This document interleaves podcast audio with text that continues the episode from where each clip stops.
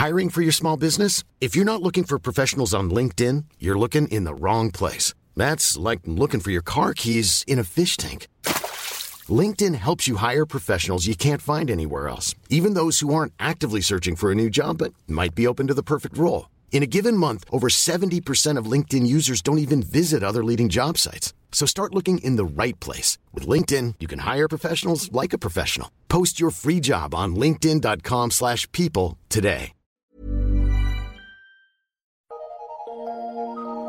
Eu sou Mário Persona e essas são as respostas que eu dei aos que me perguntaram sobre a Bíblia. Sua dúvida é se Judas utilizou o livro de Enoque, por que ele não faz parte da Bíblia? A passagem que costuma levantar esse tipo de dúvida, como essa que você apresentou, está em Judas 1,14. E destes profetizou também Enoque, o sétimo depois de Adão, dizendo: Eis que é vindo o Senhor com milhares dos seus santos. Se você ler atentamente toda a epístola de Judas, verá que ele não fala de nenhum livro de Enoque, mas ele apenas menciona o que Enoque disse. Como nós estamos lendo uma carta inspirada, pode muito bem ter sido que Judas recebeu essa informação por revelação direta do Espírito Santo. Judas não diz que utilizou o livro de Enoque ou que tenha obtido sua citação de um livro assim. Ele simplesmente disse que Enoque profetizou algo. Mas como ele soube disso, como Judas soube disso, não nos é dito. Os livros que nós chamamos de canônicos eram os utilizados pelos cristãos no início da igreja e também considerados por eles como inspirados, uma decisão que eu creio firmemente que teve a direção do Espírito Santo, ou aqueles irmãos do passado não saberiam discernir. Eu não li o livro de Enoque, que você mencionou, mas eu li alguns comentários de pessoas que analisaram o livro e apontaram umas duas dezenas de incongruências com o ensino geral das Escrituras. Portanto, se você quiser ficar seguro quanto à sã doutrina, permaneça dentro daquilo que foi revelado pelo Espírito Santo nos livros inspirados que você tem aí mesmo na sua Bíblia. Confiar em registros científicos, históricos ou arqueológicos que mudam com cada nova descoberta, ou então em textos que não passaram pelo crivo de irmãos do início da igreja, que sabiam quais textos circulavam entre as assembleias e quais eram incongruentes com a doutrina, se você continuar atrás dessas coisas, vai ficar em terreno pantanoso, sem ter firmeza no que é realmente verdade e no que é erro. Existem muitas provas da inspiração dos livros que nós temos na Bíblia, ou seja, no Antigo e no Novo Testamento.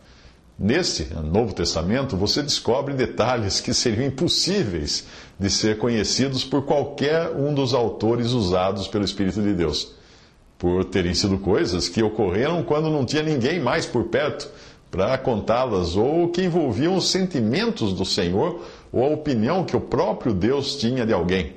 Isso também você encontra ao longo de todo o Antigo Testamento, situações assim. Mas veja essa que curiosa: como é que Lucas iria saber no seu evangelho que Zacarias e Isabel eram justos aos olhos de Deus. Está em Lucas 1, versículo 6.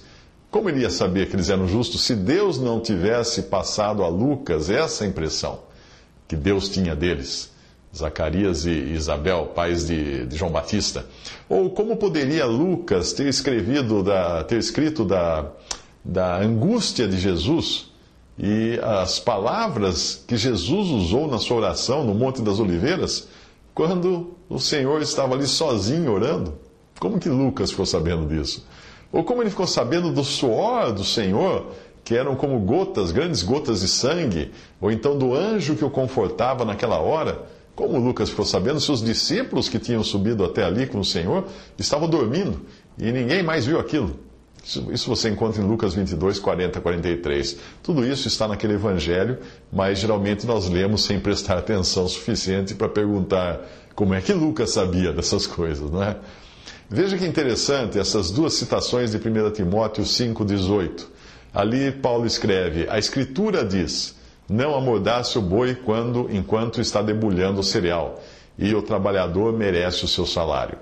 Paulo cita uma passagem do Antigo Testamento, a primeira, e outra de Lucas capítulo 10. E ambos, ambas são chamadas por Paulo de a Escritura, que é um termo comumente utilizado pelo Senhor e pelos discípulos para se referir à palavra de Deus. Paulo, que escreveu pouco depois de Lucas, já atribuía ao texto de Lucas o status de sagradas escrituras.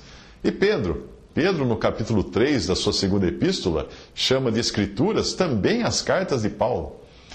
Crer em Jesus implica crer também na Bíblia como a inerrante palavra de Deus. Afinal, como você teria conhecido Jesus se não fosse pela revelação feita aos quatro evangelistas e confirmada pelas epístolas dos apóstolos?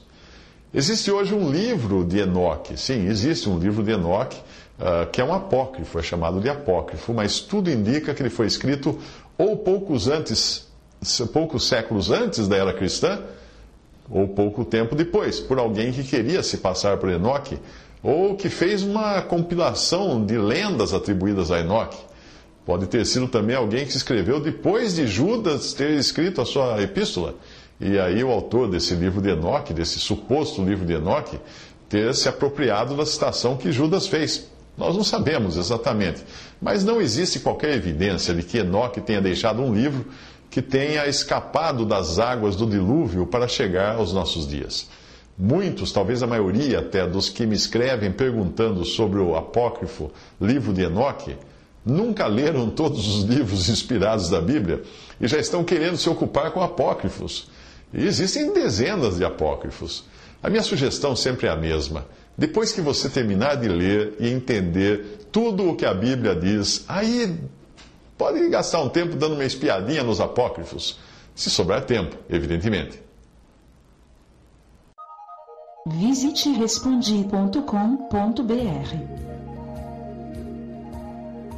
Visite 3minutos.net.